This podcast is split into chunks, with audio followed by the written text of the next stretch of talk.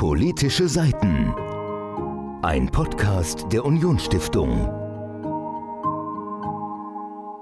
Hallo und herzlich willkommen zu unserer neuesten Folge. Mein Name ist Tim, mir gegenüber sitzt Sophia und heute sprechen wir über ein ganz besonderes Buch. Tim, welches Buch stellen wir heute vor? Sophia, heute stellen wir vor das Buch von Paul Ziemiak und Georg Milde, Was anders bleibt. Eine Reise durch ein herausgefordertes Land.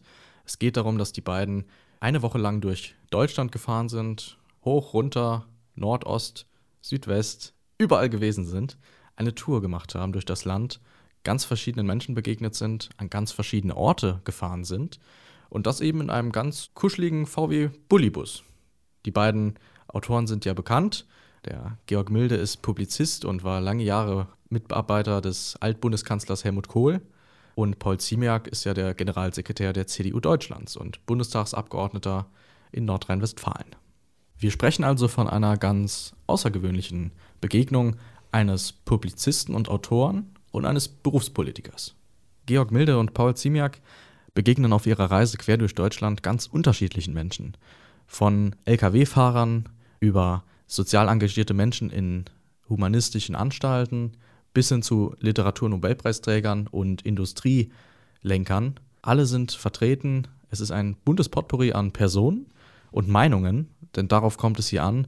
40 Begegnungen der beiden Autoren mit ganz unterschiedlichen Menschen an ganz unterschiedlichen Orten. Unsere erste Station, die wir besprechen wollen, ist ein Rebellenhof. Ein umgebauter Bauernhof, der von einem Impfgegner und Umweltaktivisten betrieben wird. Ein Mann, der Verschwörungstheorie nicht abgeneigt ist. Dieser Rebellenbauernhof richtet sich, wie die beiden Autoren schildern, gegen das gesamte System. Es repräsentiert Menschen, die sich zunehmend von Deutschland als Staat abkoppeln. Und damit ist dieser, dieser Mann auf dem Rebellenbauernhof, der auch schildert, dass er seinen Jungen selbst nicht impfen lässt. Da ist er gar nicht der Einzige, sondern da sind es ganz viele. Und Paul Ziemiak und Georg Milde hatten immer wieder solche Begegnungen mit Menschen, die entweder Kritiker der Corona-Verordnungen waren oder sogar bereits in Verschwörungstheorien weit darüber hinausgegangen sind. Es war ja das ganz breite Spektrum von Leuten, die zwar Politik der Regierung jetzt nicht unbedingt toll fanden, aber berechtigte Kritik geäußert haben. Das ging aber auch so weit, dass sie Leuten begegnet sind, die das System als solches ablehnen, die die freiheitlich-demokratische Grundordnung ablehnen und mal ganz nebenbei die Wissenschaft der letzten 250 Jahre. Das ist eine interessante Begegnung gewesen und auch nicht die einzige. Und mit all diesen Begegnungen, die die beiden auf ihrem Weg hatten, und es waren wirklich zahlreiche Begegnungen mit Corona-Kritikern aus verschiedensten gesellschaftlichen Schichten und von verschiedensten politischen Ansichten. Am Ende hatten sie dann in ihrem Ausblick allerdings auch gefordert, dass man diese Kritiker der Corona-Maßnahmen nicht pauschalisieren darf. Es sind aus ganz verschiedenen politischen Lagern, von ganz unterschiedlichen Herkünften, sind es Personen, die die Corona-Maßnahmen kritisieren. Und Paul Ziemiak und Georg Milder hatten hier in ihrem Buch das auch relativ gut geschildert, hatten sehr gut dargestellt, dass man diese Beweggründe für die Kritiker der Corona-Maßnahmen auch differenzieren muss, weil es einfach unterschiedliche Beweggründe sind. Es ist ein großer Unterschied von der normalen Person, die frustriert ist, weil sie Probleme mit ihrer Arbeitsstelle hat, verglichen zu einem Extremisten, der die aktuelle Situation ausnutzt, um den Staat umstürzen zu wollen. Es sind 40 Stationen gewesen in ganz Deutschland. Corona ist zwar ein Leitmotiv, aber nicht das einzige Motiv. Wir haben quasi entlang gehangelt an diesem Corona-Thema viele Begegnungen lesen können, über viele Begegnungen wurde berichtet. Nicht nur Kritiker, sondern auch Leute, die Corona als Chance sehen. Ich kann mich erinnern an den Startup-Gründer, der gesagt hat, wir müssen Corona nicht nur als Gefahr sehen, sondern auch erkennen, was es bietet. Quasi auch aus der Schwäche heraus neue Stärke beziehen. Er hat da die Analogie gebracht mit der Flut, also Corona, die Flut, die alle Schiffe trifft, aber auch Schiffe, die schon längst nicht mehr schwimmen könnten. Das ist so quasi die Marktreinigung. Er hat dann auch angesprochen, dass der Staat sich nicht zu sehr einmischen sollte in das Marktgeschehen, dass je freier die Leute in ihrer unternehmerischen Tätigkeit sind, desto besser ist das auch für das wirtschaftliche Vorankommen im Land. Gerade wenn wir jetzt vor diesen großen Herausforderungen stehen, Strukturwandel, Digitalisierung, der große Konflikt zwischen Amerika und China, der immer weiter wächst. Und es sind Themen wie diese, mit denen sich das Buch beschäftigt. Von Bildung über Herkunft, über Integration. Ganz normale Themen, die uns jeden Tag im Alltag begleiten, werden häppchenweise gereicht. Und es eignet sich eigentlich als Lektüre, um es in einem Rutsch durchzulesen. Aber Mhm. ich würde auch sagen, man kann auch jeden Tag ein, zwei Kapitel lesen. Ja, das denke ich definitiv. Also man kann das auch ruhig voneinander relativ getrennt lesen, weil die einzelnen Kapitel, die sind wirklich gedanklich komplett in sich abgeschlossen. Es sind relativ kurze Kapitel, jeweils mit kurzen Statements. Man bekommt sozusagen Gedankenimpulse. Also man bekommt nicht nur einen Eindruck, wie eben, wie wir bereits geschildert haben, von Corona-Maßnahmen-Demonstranten, die dagegen demonstrieren, beziehungsweise noch viel weitergehen und mitunter aufmeutern. Es gibt nicht nur Schilderungen von der tatsächlichen Situation, wie man gerade Demonstrationen erlebt, sondern es gibt halt auch Schilderungen von Meinungen. Die werden immer so, wie du sagst, häppchenweise dargereicht. Man kriegt ein bisschen Input an der Stelle, aber es wird jetzt natürlich nicht wie in einer wissenschaftlichen Dissertation einmal kurz in alle Richtungen ausgebreitet, sondern wenn man sich dafür interessiert, bekommt man nochmal einen neuen Gedankenanstoß. Ich finde, die 40 Kapitel bilden auch ganz gut Themen ab, die uns jetzt aktuell 2021 beziehungsweise 2020, da sind die beiden ja durch Deutschland getourt, die uns jetzt aktuell beschäftigen und beschäftigen müssen und über die wir uns Gedanken machen müssen. Es war ja ein einwöchiger Trip mit 40 Stationen, wenn man die Tankpausen nicht noch mit dazu rechnet. Und das war ja ein ganz schöner, durchgetakteter Ablauf. Das Auto muss eigentlich nur gefahren sein, hatte ich das Gefühl. Ich weiß nicht, wie man derart viele Stationen quer durch Deutschland einmal in einer Woche besuchen kann und noch mit so vielen Leuten dann auch reden kann und dann zwischenzeitlich noch die Zeit hat, für spontan an der Tankstelle mit einem LKW-Fahrer zu reden. Habe ich mich wirklich gefragt, wie man das zeitlich getaktet bekommt. Aber vielleicht wird uns da auch Paul Ziemiak im Interview, das wir am Ende des Podcasts haben, ein bisschen mehr drüber verraten. Dann können wir auch was über Zeitmanagement lernen. Ein anderer Aspekt, den ich gerne noch besprechen wollen würde, wir sind ja beide Büchermäuse. Wir machen den Podcast ja nicht grundlos, weil wir irgendwie keine Freude an Büchern haben, sondern eben weil wir Freude an Büchern haben.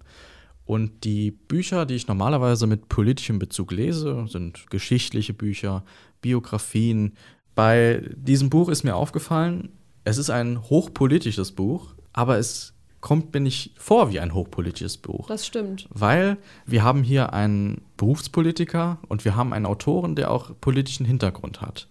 Der Und- vor allen Dingen Politikwissenschaftler auch ist. Ja, eben. Und trotzdem kommt es mir nicht so vor, als wäre das jetzt irgendwie von der einen oder anderen Seite jetzt parteipolitisch geprägt. Ich empfinde das so, dass sich das Buch nicht irgendeiner Partei zuordnen könnte, sondern es ist eine Bestandsaufnahme von den politischen Themen, die uns in Deutschland in der Vergangenheit und auch in der Zukunft Ja. bewegt haben und noch bewegen werden. Und ich bin der Überzeugung, dass man das der bürgerlichen Mitte, ob sie jetzt von Real-Grün oder bis CSU geht, hinreichen könnte und da würden ganz viele Leute sagen, das unterschreibe ich so. Und das gefällt mir an dem Buch. Es ist nicht polarisierend in dem Sinn oder spalterig, weil es sich abgrenzt, sondern es integriert, weil es eben viele Meinungen zulässt und weil es viele Themen abdeckt. Das finde ich, muss schon mal erwähnt werden. Also Ja. für die Leute, die das Buch noch nicht gelesen haben, liebe Zuhörer, ich habe es gelesen und ich hatte Spaß dabei. Das stimmt. Also es lässt sich wirklich angenehm lesen.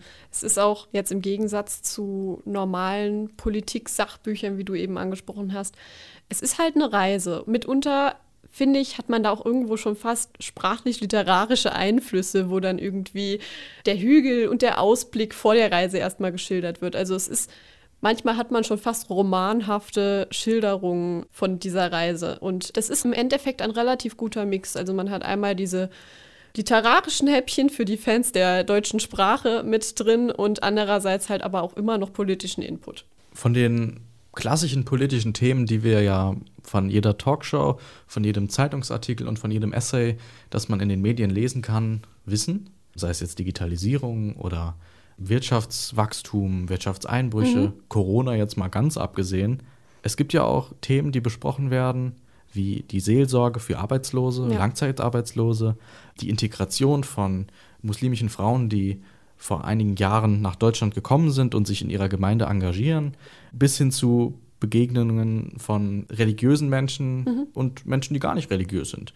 Wir hatten die Situation mit der Begegnung in diesem humanistischen Treff, wo sich Menschen aller verschiedenster Religionen getroffen haben, aber auch Leute, die gar nicht religiös sind.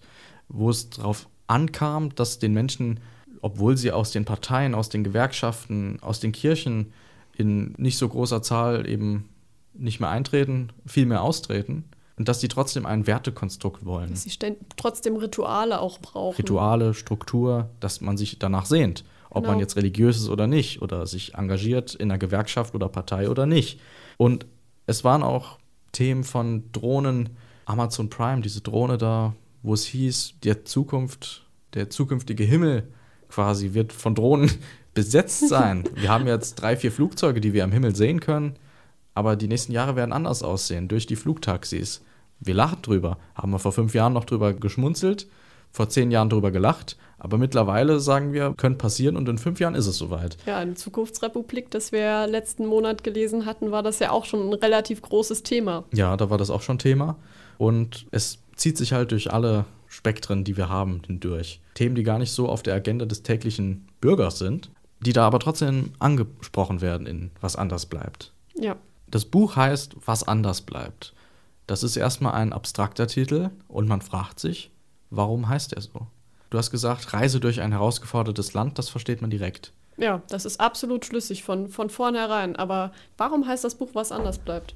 Jetzt kommt der Buchkritiker in mir zum Vorschein, beziehungsweise der Interpret.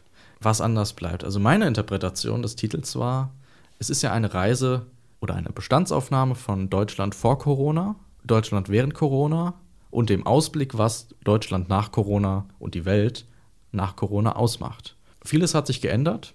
Die Debattenkultur, alles ist hitziger geworden, mehr Streit, man hört sich weniger zu. Es geht eigentlich weniger darum, dass man dem anderen quasi zugesteht, er könnte recht haben. Vielmehr will man nur seinen eigenen Standpunkt vermitteln. Ja, man kann dem anderen nicht mehr die Hand reichen in einer Diskussion. Nee, eher die Faust. Was anders auch bleibt, ist der Stand der Wirtschaft und der Bildung. Vor ein paar Monaten, als das alles angefangen hat, Schulen zu, Firmen auch zu. Die Chefs sind nach Hause gerannt und haben Computer für ihre Angestellten bestellt. Die Digitalisierung in den Schulen hängt auch nach. Das alles wurde uns bewusst. Und das ist auch das, was nach der Corona-Pandemie anders bleibt. Dass wir nie wieder zurück zu dem Zeitpunkt kommen und dem Zustand, den dieses Land hatte, bevor es Corona gab. Und meine Interpretation ist, dass das eigentlich ein ganz schöner Gedanke ist, dass wir Veränderungen durchgemacht haben in den letzten Monaten. Klar, viel Schlechtes, viel Schlimmes auch erfahren haben, aber das Schlechte auch als Chance begreifen. Dass man mit Zuversicht nochmal nach vorne blickt und aus den Corona-Jahren, Monaten, will ich jetzt mal sagen, sozusagen lernt. Ja, ja, ja, genau. Und dass man da auch seine Chancen draus begreift. Mhm. Dass wir jetzt der eine Startup-Unternehmer, der hat gesagt, jetzt ist in drei Monaten das passiert, was sonst in fünf Jahren nicht passieren konnte. Wenn man auf den Wandel in der digitalen Arbeitswelt blickt, wenn man auf das Bildungssystem blickt, wie heute Unterricht stattfindet. Das muss einem nicht gefallen, dass alle von zu Hause unterrichtet werden, aber es ist mal was anderes. Ja. Im Saarland sagt man ja, es ist was anderes, wenn es was Schlechtes ist. Aber das meine ich hier gar nicht. Sondern dass es eben was Sinnvolles sein kann. Man kann auch insofern drüber nachdenken, dann, wo wir jetzt gerade beim Thema Schule und digitales Lernen waren, wie kann man das optimieren? Ist es wirklich digitalisiertes Lernen, wenn die Schüler per E-Mail ein Arbeitsblatt ihrer Lehrer zugeschickt bekommen, das sie zu Hause am heimischen Drucker ausdrucken müssen, welches sie dann handschriftlich ausfüllen und dann doch nochmal einfach nur per E-Mail oder welche Lernplattform auch immer von der Schule gerade genutzt wird, an den Lehrer zurückschicken. Ist das digitalisiertes Lernen und wie kann man tatsächlich digitalisiertes Lernen daraus machen? Weil meiner Ansicht nach ist das halt jetzt nicht unbedingt digitalisiertes Lernen, was hier momentan passiert. Viele Lehrer haben ihre Lernmethoden angepasst an den Home-Unterricht, zumindest soweit es geht. Aber das ist halt auch der Punkt. Die Corona-Pandemie hat zwar einerseits vielleicht einen digitalen Sprung nochmal geschafft in der Schule, aber so weit geht er halt auch wieder nicht. Wir sind jetzt nicht plötzlich von einem auf den anderen Tag digitalisiert gewesen. Das sowieso nicht mal so gesagt. Aber manche Lehrer haben sich dann hingesetzt und haben dann halt mit den aktuellen Möglichkeiten versucht, noch irgendwie was ein bisschen digitaleres Lernen daraus zu machen. Manche Lehrer blieben einfach beim Arbeitsblatt wie vorher. Und ich finde, dass man an solchen Punkten dann halt auch ansetzen kann. Und da macht das deine Interpretation des Titels halt auch wirklich Sinn. Sie haben ja auch am Ende nachher einen Ausblick in dem dann halt auch gesagt wird, wir haben jetzt vielleicht einen kleinen Digitalisierungssprung, aber ist Deutschland deswegen jetzt digitalisiert? Nein, Ja, ist Deutschland hat- nicht. Deutschland hat ja quasi in dieser Zeit nur das quasi ein bisschen aufgeholen können, was sowieso schon jahrelang verschlafen und verschnarcht wurde. Das haben sie ja geschildert. Es war ja kein Genau. Sprung in fünf Jahre Zukunft. Es war ja quasi nur ein Aufholen der letzten 20 Jahre. Und ich finde, da kommt dann halt wirklich das zu tragen, was du gerade gesagt hast. Die Corona-Pandemie jetzt sehen, als Chance begreifen, auch als Chance begreifen, was man an Defiziten während der Corona-Pandemie festgestellt hat, weil die Corona-Pandemie hat uns ja auch allen sozusagen den Spiegel vorgehalten. Wir haben mal nochmal gesehen, wo läuft's und wo läuft's nicht. Und gerade an solchen Punkten kann man dann halt auch anknüpfen im Nachhinein. Umgekehrt hat man wiederum gesehen, unsere soziale Marktwirtschaft, die hat gehalten. Und da kann man dann auch weiterhin dahinter stehen und stolz drauf sein. In Was anders bleibt begegnen wir nicht nur einzelnen politischen Themen, die wir vorhin schon besprochen haben. Es ist auch ein buntes Potpourri an Menschen. Wir haben die Menschen da draußen im Land, Helmut Kohl hat das immer gerne so genannt, und wir haben aber auch Prominente. Jeder kommt da etwas zu Wort. Wir haben erfahren von Sozialarbeitern, von Migranten, von Lkw-Fahrern, von Menschen, die ihr ganz normales Leben leben und einfach anständig dabei sind. Wir haben aber auch Prominente wie Harald Lech, den berühmten Fernsehmoderator und Astrophysiker, bekannt aus seiner ZDF-Sendung Terra X, glaube ich, oder? Sophia hebt die Hände. Aber auch die Literaturnobelpreisträgerin Hertha Müller, die mit uns über Debattenkultur spricht. Oder auch verschiedene mittelständische Unternehmer, die in ihren Regionen sehr bekannt sind. Bei der Reise durch das Land hat man das ja wirklich hören können, beziehungsweise lesen können, welche Sorgen und Nöte die Unternehmen dort vor Ort plagen, aber auch mit Größen der deutschen Gewerkschaften, die stellvertretende IGM, also IG Metall-Vorsitzende Christiane Benner kam zu Wort, hat über den Aufstieg von Frauen in einer von Männern dominierten Industrie gesprochen. Alles aufschlussreiche Situationen und Gespräche, die man in Was anders bleibt erleben kann. Was war dann für dich mit das interessanteste Gespräch, das dir jetzt ad hoc direkt in den Kopf kommen würde? Ich fand das mit Harald Lech interessant. Ja? Also besonders interessant. Ich kenne Harald Lech schon länger, nicht persönlich, aber länger.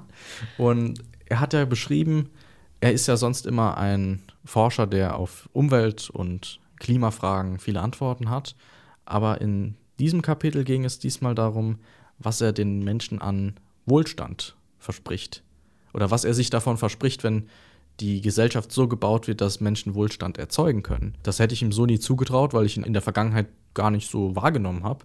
Aber er scheint sich doch darum zu kümmern, gedanklich, wie ist es möglich, dass die Leute von heute auch in Zukunft noch im Wohlstand leben können.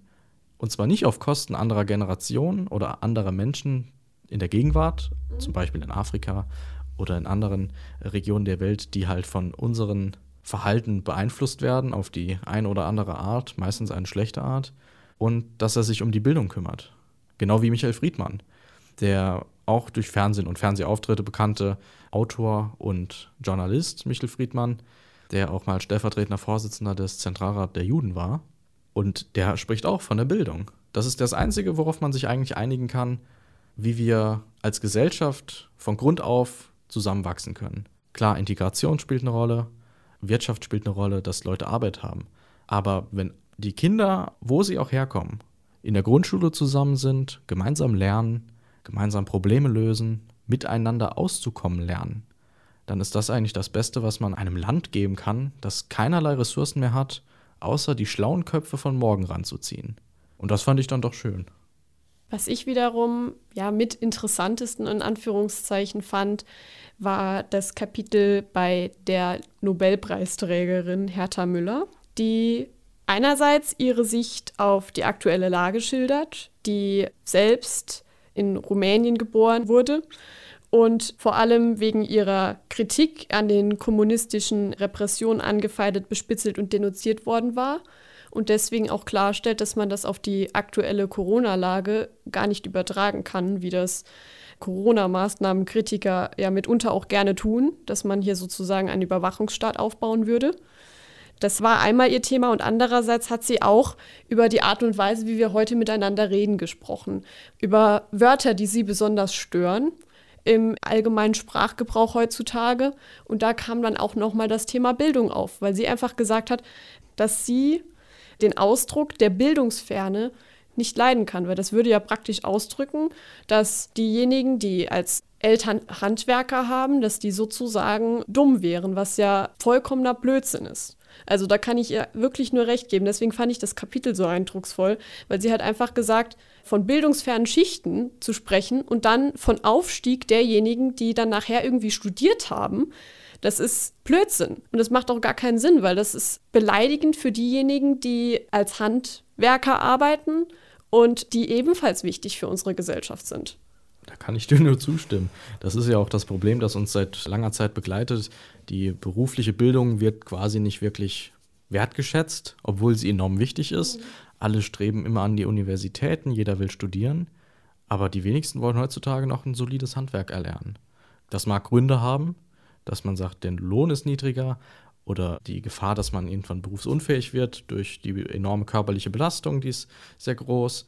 Aber dass das ein erfüllender Beruf ist, mit dem man seine Familie genauso gut, wenn nicht sogar besser ernähren kann als der gängige Ich studiere was mit Medienstudent, das wird oft unter den Tisch fallen gelassen. Und zum Abschluss würde ich gerne noch eine meiner Lieblingsstellen erklären. Da war eine Station in der Mitte der Reise ungefähr, ein Besuch bei einem Seelsorger, einem arbeitslosen Seelsorger. Das war der Mike. Und der Mike war früher ganz normaler Seelsorger. Ich glaube, er war bei einer evangelischen Kirche angestellt. Er war da eben mit geistlichem Hintergrund. Und er hat für sich irgendwann herausgefunden, dass er auch Leuten, die seit langer Zeit keine Arbeit mehr haben, helfen kann. Das fällt einem gar nicht so sehr auf. Das sind ja sowieso die Menschen, die oft vergessen werden. Die Arbeitslosen, die Langzeitarbeitslosen, die schon in der Gesellschaft so gar nicht oft vorkommen. Zumindest nicht in der Debatte oder in der öffentlichen Wahrnehmung. Und wenn mal was vorkommt, dann meistens mit negativem Bezug. Und er hat seine Situation erklärt, dass ganz viele Menschen total glücklich sind, wenn ihnen zugehört wird. Es geht gar nicht darum, dass sie jetzt von heute auf morgen eine neue Arbeit zugewiesen bekommen müssen. Sie wollen ernst genommen werden als Menschen, dass sie Würde haben, dass sie Respekt verdienen und dass sie gehört werden.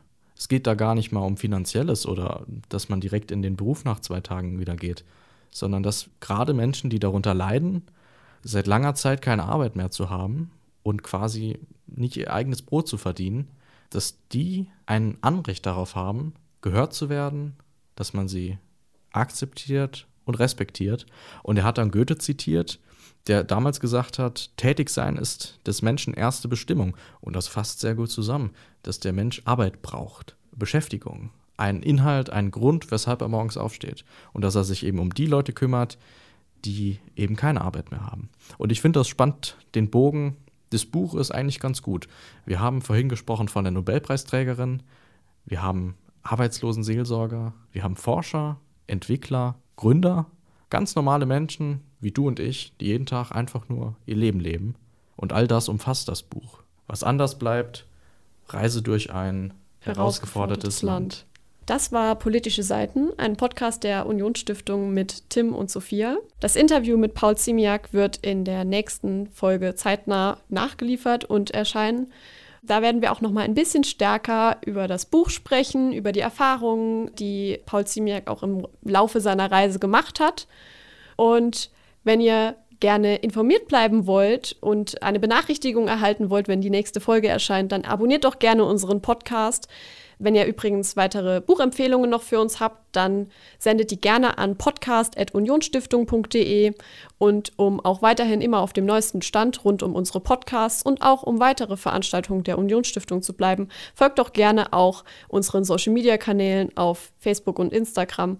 Die sind dort unter Unionsstiftung zu finden.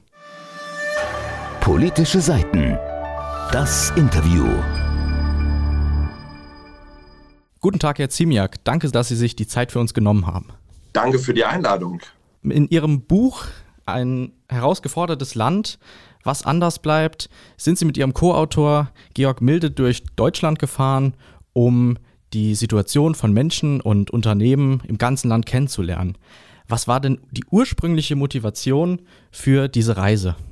Wir haben hier den ersten Lockdown erlebt und in diesem ersten Lockdown, wir alle gemeinsam in Deutschland, haben gesehen, wie viel sich verändert und wie viel wir herausgefordert sind.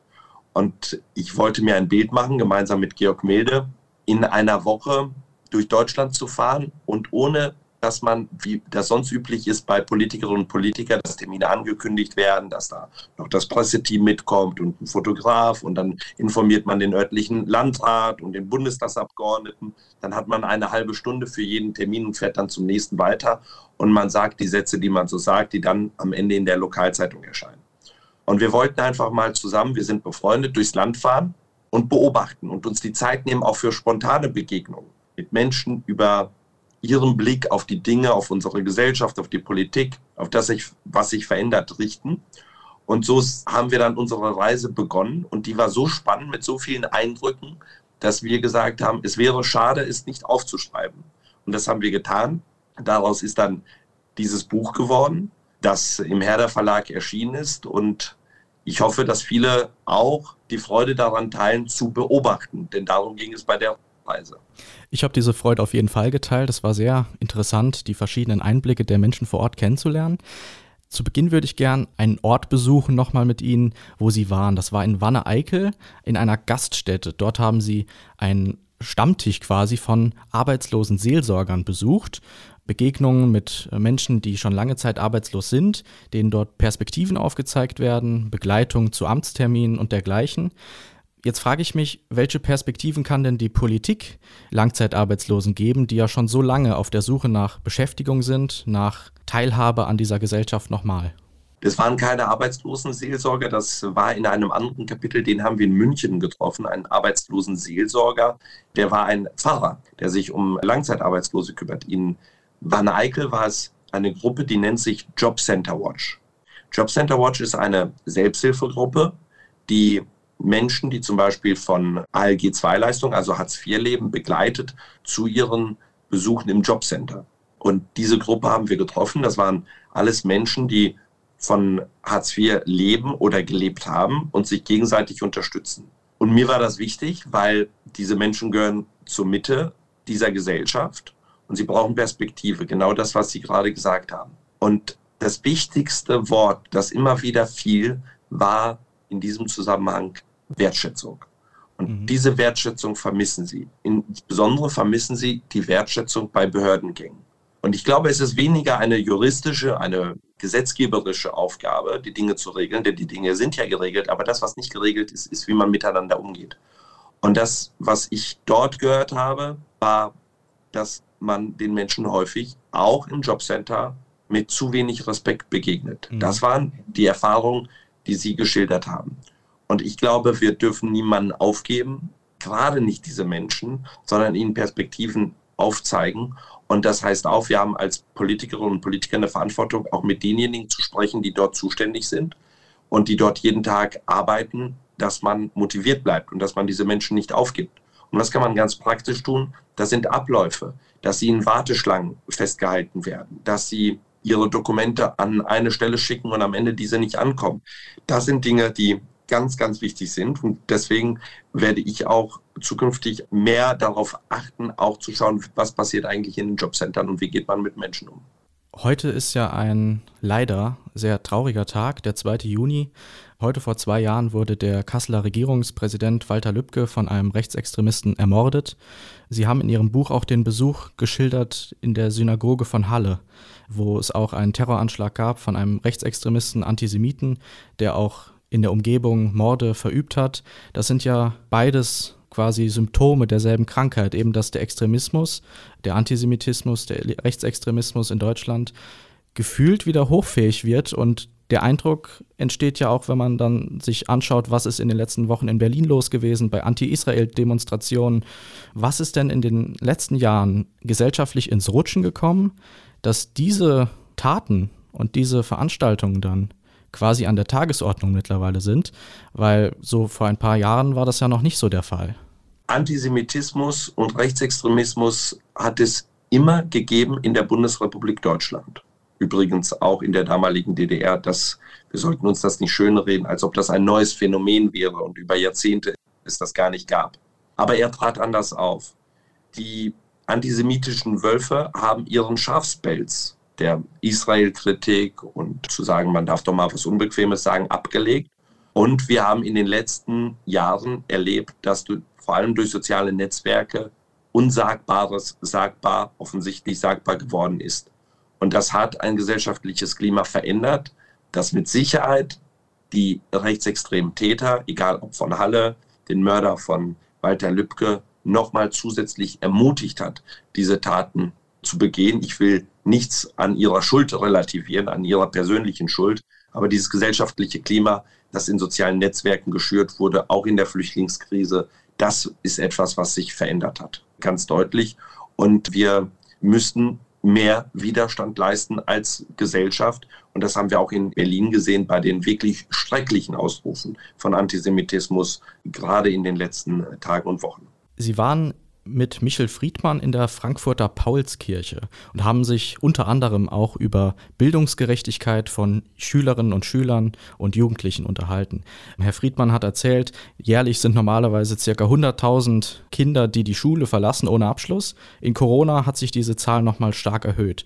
Sieben Prozent der Schüler verlassen die Schule ohne Abschluss. Stehen wir damit nicht als Land, das außer den klugen Köpfen von morgen keine besonderen Ressourcen mehr hat, vor gewaltigen Herausforderungen, sowohl was die Wirtschaft angeht, aber auch besonders was das Soziale angeht? Ja, es ist, muss unser Anspruch sein, als Bundesrepublik Deutschland, als Wohlstands- und Wohlfahrtsnation, dass kein Kind ohne Abschluss die Schule verlässt. Und deswegen müssen wir auch radikal überprüfen, ob unser Bildungssystem so in der jetzigen Form richtig ist oder wo nachgebessert werden muss. Kinder sind ganz unterschiedlich. Kinder haben unterschiedliche Talente und Stärken, aber eben auch Schwächen. Unser Bildungssystem ist eigentlich ein Bildungssystem, das seine Grundlagen im 19. Jahrhundert hat und in der Ausprägung und in der Ausgestaltung aus dem 20. Jahrhundert. Vieles hat sich so sehr verändert in unserer Welt und wurde reformiert, beim Bildungssystem sicherlich besonders wenig. Und deswegen ist das unser Anspruch und muss unser Anspruch sein, wie können wir es nicht nur schaffen, kein Kind zurückzulassen, sondern auch das Beste aus jedem herauszuholen und wirklich radikal zu denken in diesem Bereich. Dafür bin ich sehr offen. Mhm.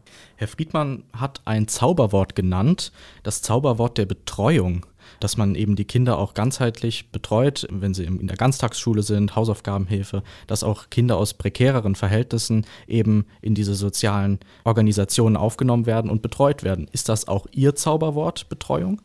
Ich halte von Zauber wenig, sondern von praktischem Tun. Ja, aber es ist so. Ich will ein Beispiel nennen. Das sind zum Beispiel sogenannte Hausaufgaben.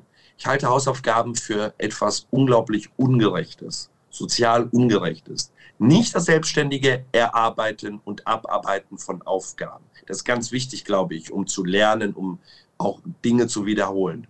Aber Kinder zu entlasten und ihnen Aufgaben mitzugeben, die sie dann abhängig machen, von welch, in welchem sozialen Umfeld sie leben und wie sie die Aufgaben erfüllen, das halte ich für besonders ungerecht. Es gibt ganz viele sogenannte Schlüsselkinder, übrigens nicht nur in sozial schwachen Familien, sondern auch in Wohlstandsfamilien, wo sich keiner darum kümmert, was mit dem Kind passiert. Und dann gibt es Familien, die ganz andere Probleme haben, wo auch es überhaupt gar keinen Schreibtisch gibt für das Kind. Und das als Teil der Leistungserbringung in der Schule zu machen, das halte ich für ungerecht. Deswegen ist das Betreuen von Kindern ganz, ganz wichtig. Musikunterricht, Sportvereine. Nicht alles muss der Staat regeln, aber er kann die Leitplanken setzen. Und so würde ich mir wünschen, dass jedes Kind in einem Sportverein ist. Das ist ein toller Wunsch, den würden auch ganz viele Kinder bestimmt unterschreiben. Kommen wir vom Unterricht zu etwas, das ganz ähnlich ist, nämlich zur Umwelt- und Klimabewegung der letzten Jahre, zu Fridays for Future und der Klimapolitik. Wie bewerten Sie denn das Engagement junger Leute, die sich für mehr Naturschutz, mehr Klimaschutz engagieren, aber auch manchmal dann den Unterricht fernbleiben? Ja, die Diskussion hatten wir ja vor zwei Jahren, 2019. Ich finde dieses Engagement für Umwelt, Naturschutz, für Klimaschutz ganz, ganz wichtig. Ich finde es sowieso grundsätzlich gut und wichtig, auch wenn es vielleicht manchmal nicht meine Meinung ist. In jeder einzelnen Forderung finde ich ganz, ganz wichtig, dass junge Menschen sich engagieren und das war toll. Insofern wissen, glaube ich, mittlerweile die Schulen sehr gut, damit auch umzugehen. Es sollte natürlich auch nicht missbraucht werden, die Demonstration, um einfach dem Unterricht fernzubleiben. Was mich aber besorgt hat, das muss ich sagen, dass nach dem Buch entstanden sind die Bewegungen bei Fridays for Future selbst in der internationalen Organisation. Da gab es viele antisemitische Äußerungen von Greta Thunberg persönlich. Es hat mich wirklich traurig gemacht, schockiert und auch empört Sie ist ein Vorbild für viele Millionen von jungen Mädchen und Jungs auf der ganzen Welt und sie hat dort eine sehr antisemitische Haltung zutage gebracht, auch die Postings von Fridays for Future International. Der deutsche Ableger hat sich ja davon distanziert, wobei er sich auch fragen sollte, ob er in so einer globalen Organisation noch weiterhin Mitglied sein möchte, wenn so ein Gedankengut dort vorhanden ist. Deswegen bin ich da heute ein bisschen differenzierter, aber in der Sache finde ich es toll. Das habe ich auch auf Twitter und den sozialen Medien auch verfolgen können. Das hat mich dann doch schockiert. Wir haben ja den Konflikt zwischen Arbeitsplätzen und Klimaschutz. Der Begriff der sozial- und ökonomischen Marktwirtschaft, also die Entwicklung der sozialen Marktwirtschaft, ist immer wieder aufgetaucht. Wie sieht denn für Sie eine sozial-ökologische Marktwirtschaft aus? Was ist denn da konkret anders als heute? Indem die Frage der Nachhaltigkeit wirklich eine zentrale Rolle spielt in unserem politischen und auch wirtschaftlichen Denken was mich unterscheidet von anderen, die grundsätzlich gegen Wachstum sind. Ich bin für Wachstum, ich bin für mehr Arbeitsplätze und ich bin überzeugt davon, dass nachhaltiges Wirtschaften ein Wachstumsmotor sein kann für uns und dass es darum geht, diese Industrie und auch den Mittelstand umzustellen auf diese Produkte mit Anreizen, mit Innovation, mit viel Freiheit und Wettbewerb, aber eben nicht durch Verbote. Ich glaube, das wird nicht wirksam sein. Und deswegen heißt, wenn wir etwas als Rahmen setzen, dann tun wir das heute in der Marktwirtschaft. Wir leben ja nicht in einem kapitalistischen System, sondern in einem marktwirtschaftlichen System, das geprägt ist von Wettbewerb und Freiheit, aber immer mit dem sozialen Aspekt. Und dieser soziale Aspekt wird jetzt ergänzt und nicht ersetzt, sondern ergänzt durch die Frage der Nachhaltigkeit. Also immer wieder die Nachhaltigkeit mitzudenken, indem wie man wirtschaftet und was Politik dort als Rahmen setzt. Nachhaltigkeit darf auch Soziales nicht ersetzen. Statt, also wir dürfen nicht sagen, das Nachhaltige ist ausschließlicher Maßstab unseres Handels und das Soziale spielt keine Rolle mehr, sondern Freiheit, Verantwortung, Wettbewerb, sozialer Ausgleich und Nachhaltigkeit. Das sind die Kernsäulen eines modernen marktwirtschaftlichen Systems. Ihr Buch ist ja quasi durchlaufen von den Folgen von Corona. Wenn wir jetzt auf die globale Wirtschaft gucken, und auch auf den Mittelstand zu Hause, dann stellt uns das ja vor verschiedene Probleme. Sie haben sich mit Lukas Hempel getroffen, dem Gründer des Startups BookingKit. Ich zitiere ihn mal gerade, weil das mir sehr gefallen hat. Ordnungspolitisch betrachtet tragen Krisen dazu bei, den Markt zu bereinigen. Die Flut trifft alle Boote, auch die, die nicht mehr schwimmen können. Er sieht Corona als Chance für die Wirtschaft und auch für neu gegründete Unternehmen. Wie sehen Sie das? Ich sehe es auch, dass es eine Chance gibt. Es hat vieles beschleunigt. Wir haben neue Herausforderungen. Ich nehme mal ein einfaches Beispiel. Nicht nur übrigens Startups und Applikationen, die jetzt einen neuen Markt haben, sondern wir nehmen auch mal die Innenstädte. In den Innenstädten hat sich eine Entwicklung beschleunigt, die sonst vielleicht zehn Jahre gedauert hätte, auf eineinhalb Jahren. Unglaublich. Der Handel ist schwer getroffen, aber ich glaube, dass es neue Möglichkeiten geben wird, die Innenstädte zu beleben durch ein Einkaufserlebnis, durch einen Kulturraum, und durch eine Mischung aus Erlebnis und Wohnen. Und deswegen sehe ich dort große Chancen. Sonst hätte dieser Prozess viel länger gedauert. Vielleicht wären uns andere Länder dann voraus gewesen. Und so haben wir die Chance, diese Veränderung, diese Disruption schneller und besser zu gestalten. Die Globalisierung in diesem Fall, die wir ja vorhin besprochen haben, dass man mehr Handel treiben kann mit unseren Nachbarländern und auch Ländern weltweit. Das hat ja viele Vorteile, aber ein Nachteil ist uns durch Corona, und das wird auch im Buch deutlich, aufgefallen, nämlich die Schwäche von Handels- und Lieferketten und dass andere Länder zum Beispiel Masken herstellen und Medikamente herstellen. Hat man zu lange in Deutschland sich auf diese globalen Handelsketten verlassen und ist es nicht an der Zeit, kritische Infrastruktur in diesem Fall wieder zurück nach Hause zu holen? Ja, absolut. Wir müssen diese vollständige Abhängigkeit in wirklich für uns essentiellen Dingen, wie zum Beispiel der medizinischen Versorgung, der Versorgung mit Arzneimitteln beenden. Wir müssen wieder auch zur Apotheke der Welt werden, was wir schon einmal waren. Und der Punkt, dass eine, ein Cent-Produkt wie eine medizinische Maske in Deutschland nicht so schnell hergestellt werden kann, das muss beendet werden.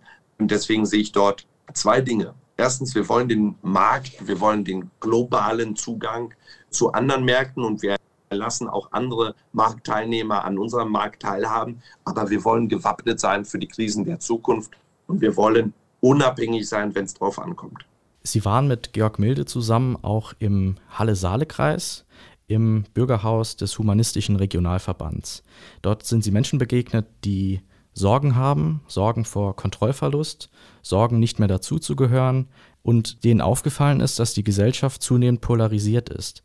Man positioniert sich entweder für etwas oder gegen etwas. Das Gefühl für das Dazwischen geht verloren. Das sieht man auch mittlerweile in Talkshows. Wenn ich das so privat anschaue, dann habe ich manchmal das Gefühl, die Leute gehen dahin, um ihren eigenen Standpunkt klarzumachen und nicht um andere Argumente zu hören und um einzusehen, ich könnte ja theoretisch auch falsch liegen. Was macht das denn mit einer Debattenkultur, wenn alle für Debatte verschlossen sind? Ich finde, das ist das größte Problem der Entwicklung der letzten Monate und Jahre. Und ich glaube, dass die sozialen Medien damit sehr, sehr viel zu tun haben. Ein einfaches Beispiel. Ein ausdifferenzierter Post kriegt überhaupt gar keine Reichweite. Das heißt, die Stimme des Versöhnens, die Stimme des Ausgleichs wird ja zunehmend weniger gehört, weil immer das Ausgrenzen, das Polarisieren, das andere Angreifen dazu führt, dass man im Algorithmus belohnt wird. Und jeder merkt dann, auch jeder Politiker, jede Politikerin merkt, je aggressiver ich bin, je radikaler meine Forderung, desto mehr Menschen sehen es und ich bin sichtbar und werde wahrgenommen. Das heißt, soziale Medien sind sind hauptverantwortlich, muss man sagen, hauptverantwortlich für eine Debatte im Netz, die sich in den letzten Jahren sehr zugespitzt hat. Das sehe ich auch immer persönlich. Im sozialen Umfeld wird das oft deutlich oder in den sozialen Medien. Da haben Sie recht. Wir begeben uns von Deutschland nach San Francisco. Denn dort hieß es, dass der Flugraum von durchschnittlich elf Flugzeugen betrachtet wird und dass nur elf Flugzeuge im Luftraum sind. Sie war nämlich im Airbus Center bei, in Taufkirchen bei München. Airbus ist ja einer der weltgrößten Flugzeughersteller und ein europäisches Gemeinschaftsprojekt, also Europas Geist im besten Sinne. Da wurde über Flugtaxis geredet. Ab 2025 soll es erste Flugtaxis mit Piloten geben. Ab 2030 soll auch die kommerzielle Nutzung, wenn die Pläne funktionieren, anstehen. Jetzt wurde aber gesagt, dass die massive Nutzung von Drohnen, Flugtaxis und den Flugzeugen sowieso den Luftraum sehr einnimmt. Ist denn das die Zukunft für den Verkehr in Deutschland, dass man auch Flugtaxis verwendet und sehen Sie da Gefahr von Drohnen? Es ist auf jeden Fall Teil der Zukunft. Es ist nicht die Lösung für alle Verkehrsprobleme, aber es ist die Zukunft. Wir werden das in großen Metropolen als erstes erleben. Vielleicht nicht bei uns im Sauerland, vielleicht auch nicht im Saarland als erstes, weil da kann man sich ganz gut, kann man sich ganz gut bewegen. Aber wenn Sie, wenn Sie sehen, dass Sie in einigen großen Weltmetropolen mehrere Stunden brauchen, um vom Flughafen in die Innenstadt und in der Innenstadt mehrere Stunden brauchen. Aufgrund des Verkehrs wird es als erstes für Botenflüge wird es solche Möglichkeiten geben mit Piloten und eben dann auch ohne. Das ist die Zukunft, ein Teil der Zukunft. Und deswegen finde ich das ganz interessant, sich darüber Gedanken zu machen, weil wir unglaubliche Fortschritte machen. Und Deutschland müsste Teil auch dieses Fortschritts sein. Wenn ich jetzt zum Beispiel an die ESA denke, an Weltraumprojekte. Der Weltraum ist das Feld, wo wir am meisten Innovation erzielen können, auch übrigens für die zivile Nutzung. Und da muss Europa vorne sein. Die Chinesen steigen jetzt sehr, sehr stark ein. Die Amerikaner investieren weniger als noch früher. Also so eine Moon-Mission-Mentalität, will ich es mal nennen, die brauchen wir auch in Deutschland. Mhm. In Bayern hat man das ja schon gehört, die Bavaria One, wenn ich mich nicht täusche, das Weltraumprogramm, ja. also dass Bayern die Lehrstühle auch für Astrophysik und sowas und Maschinenbau erweitert. Das ist ja schon mal ein Schritt in die richtige Richtung und auch die Total. Europäische Raumfahrtorganisation, die ist ja da auch auf dem richtigen Weg. Zum Schluss würde ich Ihnen gerne eine Frage stellen. Herr Ziemiak, Ihr Buch das Sie und Herr Milde geschrieben haben, heißt Was anders bleibt. Reise durch ein herausgefordertes Land. Also was anders bleibt. Was würden Sie sich denn wünschen, was in Deutschland in zehn Jahren gleich geblieben ist? Da würde ich als erstes an die Europäische Union denken. Das ist etwas, was mich sehr beschäftigt persönlich, auch wenn das in den Medien jetzt nicht so vorkommt. Wie sieht die Europäische Union in zehn Jahren aus? Und hat diese Europäische Union das gleiche Vertrauen immer noch wie heute? Oder vielleicht sogar ein besseres oder ein stärkeres Vertrauen der Menschen.